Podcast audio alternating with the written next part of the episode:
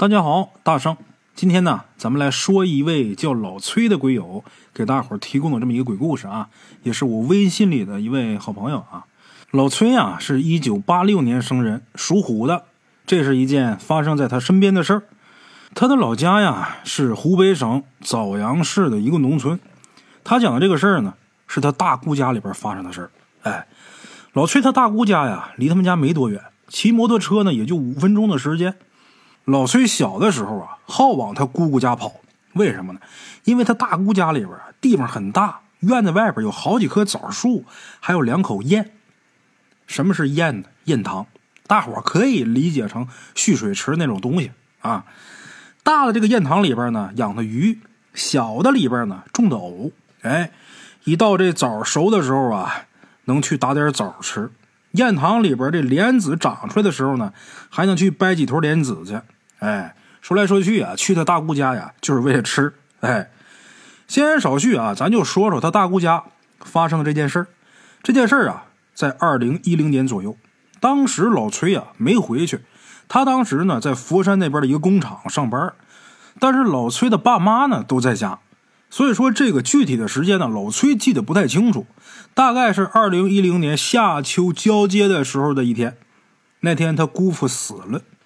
咱先说说啊，那天他姑父啊，跟往常一样，老崔他大姑跟他姑父啊，早上起床起得很早。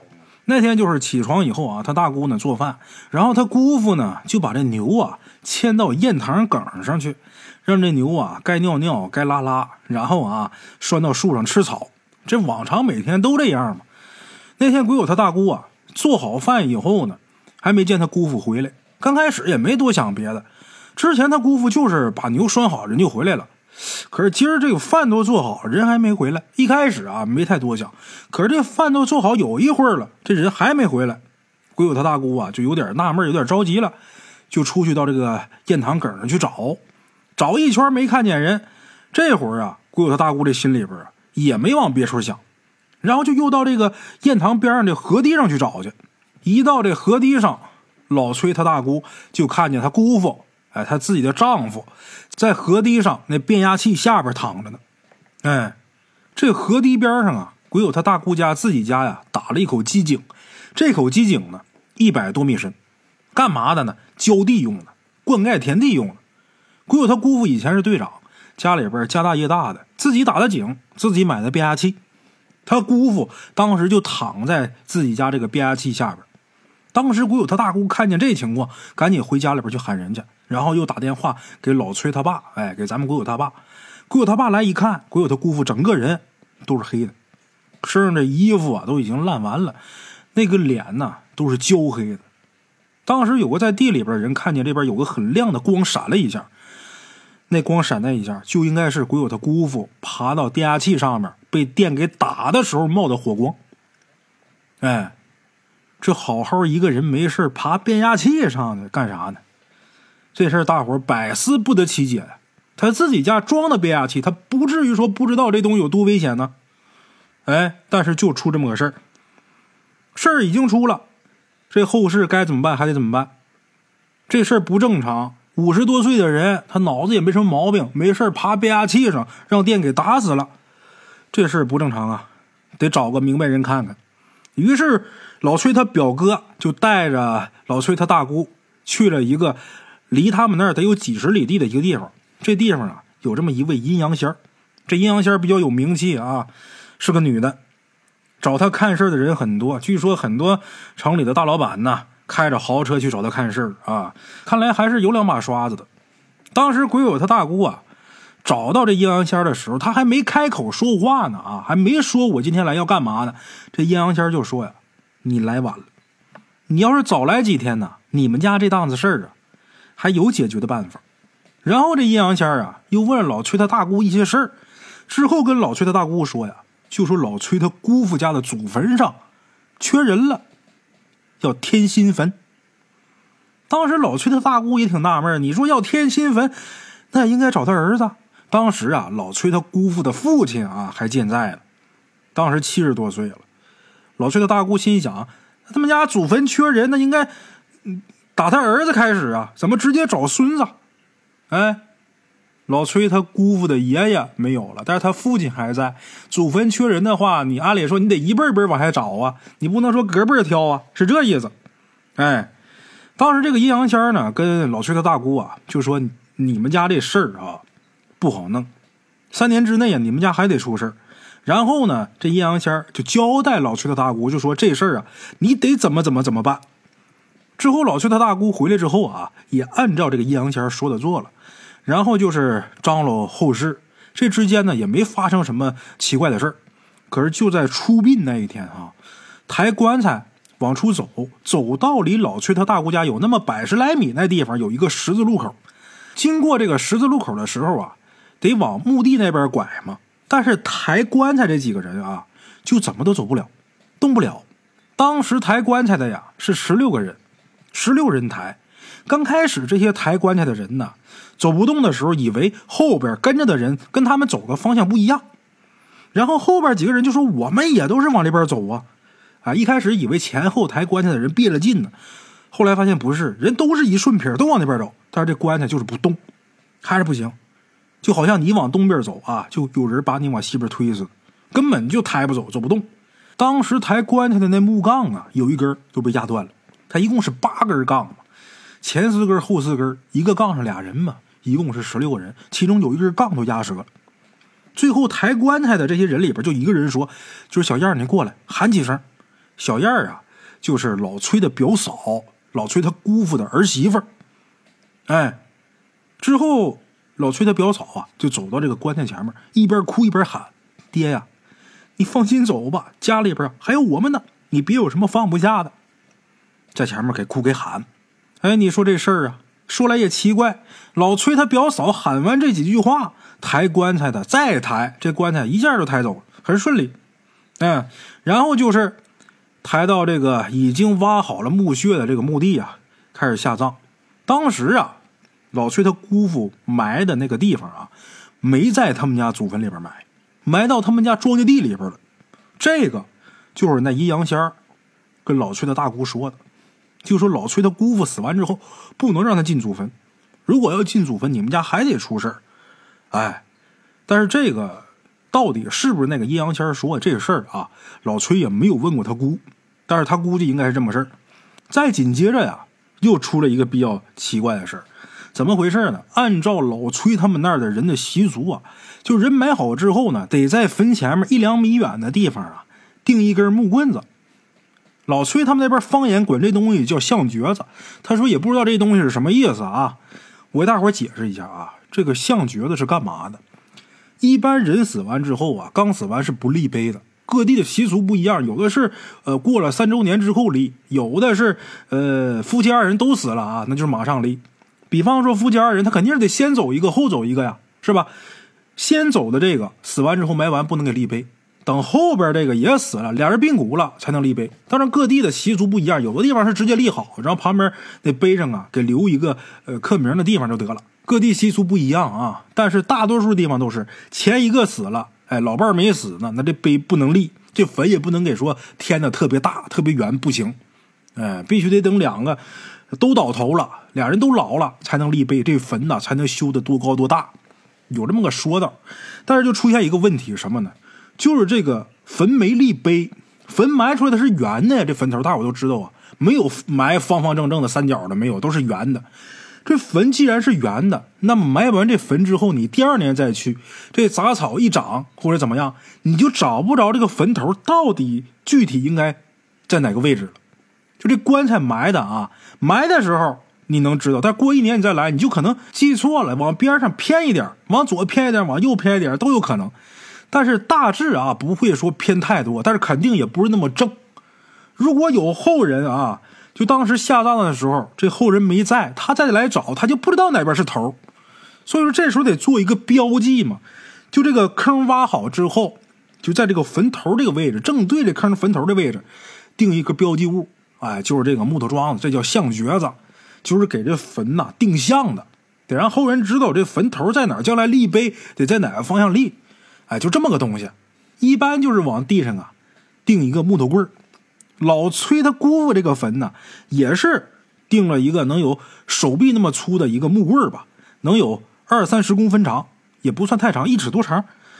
这一头给削尖了，哎，然后把这皮什么都给刮掉，然后把这个象橛子就给打到土里边了，定向的。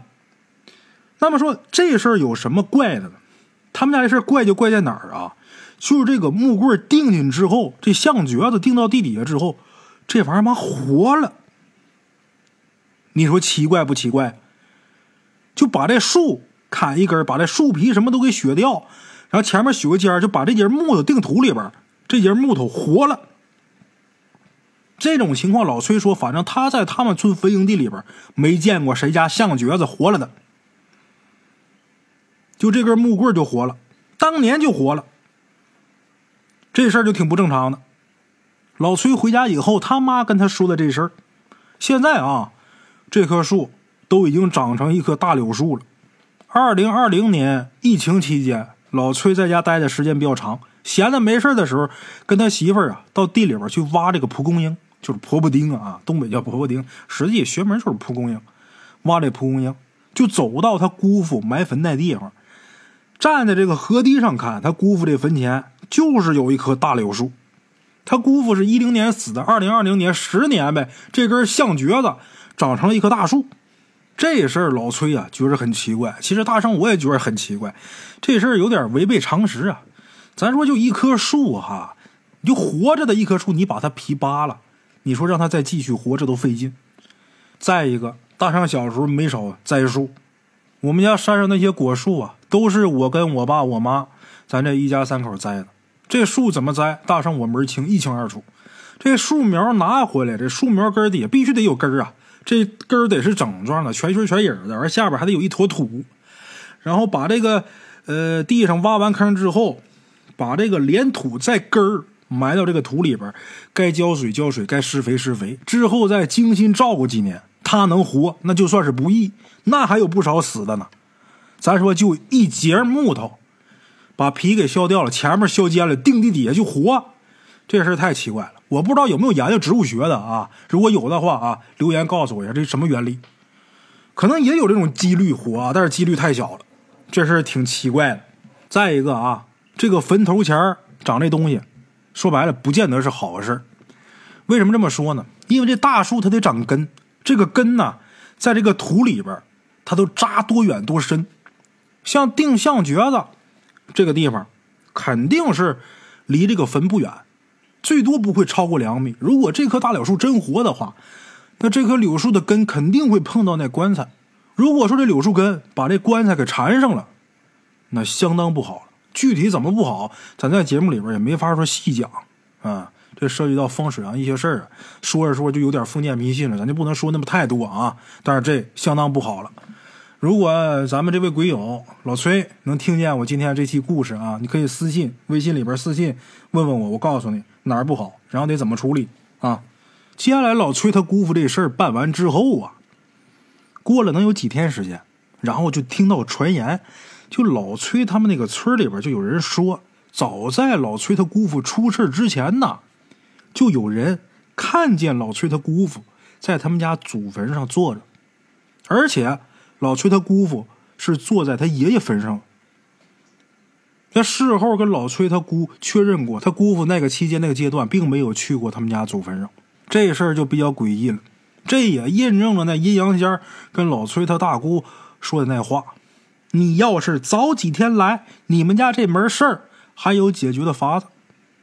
如果那个人看见老崔的姑父在他爷爷坟上坐着那天，就来跟老崔的大姑说，然后马上就去找这个阴阳仙也许就不会出这档子事儿。哎，好了啊，这就是咱们今天的这第一个故事，来自我微信的一位鬼友老崔给大伙提供的这个故事啊。这一个故事太短，接下来大圣啊再给大伙说一个。这个故事啊，大伙就当笑话听吧啊。故事故事，大伙列位也别当真。我听这故事也觉得挺荒唐的，但是人听众啊投稿了，也不知道是不是他一个字一个字抠的。如果是一个字一个字抠的呢，人也挺辛苦的，就不讲了，也不太好啊。给大伙说说吧，这个事儿挺荒唐。他说这个故事啊，是他单位的一个哥们给他讲的。就咱们这位鬼友说啊，是他单位的一个哥们给他讲的。他这哥们儿啊，父亲去世很早，有那么一年清明节扫墓的时候呢，他这同事啊就一个人带了一些纸钱去给他爹上坟。等到了坟地啊，就看见有卖丧葬用品的，他就想着给自己父亲买点吃的、喝的、用的，然后他就进去了。进去之后发现这家卖的东西可真全，除了吃的、喝的、用的啊，这还有卖纸扎小姐姐的。哎，心想着他父亲呢早亡，而且他母亲一直健在，我父亲他老人家在黄泉之下肯定是空虚寂寞冷啊。索性这哥们儿啊就买了四五个纸扎的小姐，还买了好几副。纸扎的伟哥，啊，这哥们是真贴心呐！该说不说，你是真孝顺呐！就知道你爹这体格有可能跟不上，药都给预备好了，啊，这儿子真够用！哎，买好几个纸扎的小姐，买了几盒药，然后呢，在他爸坟前就给烧了，一边烧还一边念叨：“爸呀，你看这几个行不行？长得是不是都挺标准？你在底下肯定是憋坏了吧？”哎，我把这个给你送去陪陪你。哎，你看，你不用担心啊，这药都给你备好了。你要是吃的话，保证是金枪不倒。哎，烧完之后呢，就回家了。回家那天呢，他正好叫了几个朋友来家里边喝酒。他妈呢也在旁边，喝酒的时候，呃，这哥们他妈也在边上。这酒喝到一半的时候，突然间有个兄弟。就他们喝酒当中有一个兄弟一头栽倒在地，连椅子都干翻了。没一会儿醒过来之后，这神态举止完全就变了，抬手就给咱们鬼友这同事啪一个大嘴巴子。据咱们鬼友说啊，这牙都给干松两颗。哎，之后呢，就用一个完全不属于那人的声音开始大骂：“你这畜生！你看你干这好事鬼友这哥们儿。当时都被打懵了呀，懵的话都说不出来了。这时候他妈就看这个人的那个神态啊，特别像自己已经死了的老伴儿，然后就问：“你是孩儿他爸吗？”着了道这哥们儿一看见这小子他妈，眼泪唰一下就下来了：“是我呀，是我！”一边说着还一边喊着他名字。这小子他妈一看见是自己老头回来了。啊，这是父我儿子朋友的帖儿了。你看见是自己老头回来也哭了，就问老头：“你怎么回来了？”这时候再看着了道那小子，脸色铁青。啊，我今天回来，我就是要收拾收拾这不孝子。说着话往这床上一坐，手指着咱们鬼友他哥们儿：“来，你过来站好。”那架势啊，就跟小的时候他爸训他一样。他不敢不站好啊，规规矩矩的往床前面一站，也不敢说话。他爸指着他鼻子就开始骂，啊，骂什么呢？我自认为啊，我把你教育的挺好，我从小没白教你呀，没少给你上思想品德教育课呀，你怎么还是长歪了呀？你自己长歪也就拉倒，咱说你自己长歪了啊，我这当爹的就够对不起祖宗的了。你自己长歪了，你还得连累你爹我呀。你把我也往那歪门邪道上带呀？你看你给我送的那都是什么玩意儿？那几个女的穿的那都什么东西？上盖不住肩膀，下盖不住大腿的啊！就因为这个，我让你爷爷奶奶给我骂的狗血喷头的。你把我们家这门风啊都给败尽了，你没良心呐！你妈还没下来呢，你就先给我送了这么多这个。将来你妈下来了，她住哪？啊，你对得起你妈吗？再一个，你烧几个女的？也就算了，你搁哪整那么些个药呢？我就纳闷了，歪门邪道啊！啊，你让我怎么有脸做人呢？千错万错，就是我活着的时候，我他妈没教育好你。来这么一段这一大段话说完，这当儿子的脸上全是汗，在那站着一句不敢说呀。等他老爸把这话说完了，才敢吱声：“爹，我错了，我错了。”你原谅我。最后啊，他着了道的兄弟啊，用他爸的口气说：“哎，你毕竟也是我儿子，你说我也不能把你怎么样。但是你给我送来那些个留下面太碍事了，你给我弄回去。” 这哥们说：“爸，那玩意儿咋弄回去？那都烧了呀。”这时候他爹教他了啊：“你呀，再回我这坟跟前拿水呀，在那堆纸灰上啊一泼。”然后把这个弄湿了的纸灰，你收回家就算完了。哎，这哥们也不敢耽误，第二天立马去墓地照办，把这些纸灰都收回来，然后找个没人的地方一处理。啊，当天晚上他爸就给他托梦了，就是没事了，你爷爷奶奶都已经原谅我了。哎，就这么个故事啊，这是我微信里一位鬼友给提供的。这故事啊，大伙儿就当个笑话听吧啊。那么说这世间会不会有这种事儿？这故事是真是假？大圣咱也不敢确定。这鬼友也是听他那同事说，他那哥们儿说的啊，到底是真是假，咱也没有办法去考证。但是也真有那唬人。大圣我曾经啊就知道有这么一人，他烧纸的时候，这这逢年过节不得给先人烧纸吗？烧纸的时候，这哥们儿拎一大棒子。在我们这边烧纸有规矩，就是得画个圈儿，画个圈儿，烧的时候得把这个圈里的纸啊抻出去三张，扔到圈外边去。干嘛的呢？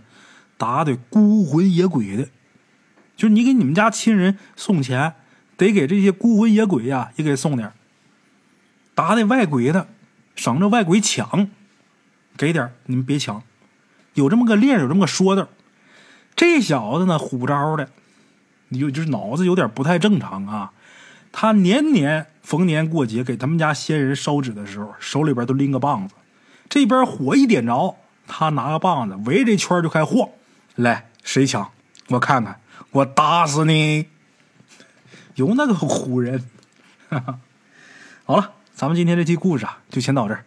不说不笑不热闹，听听这个也挺有意思。咱们呢，下期见。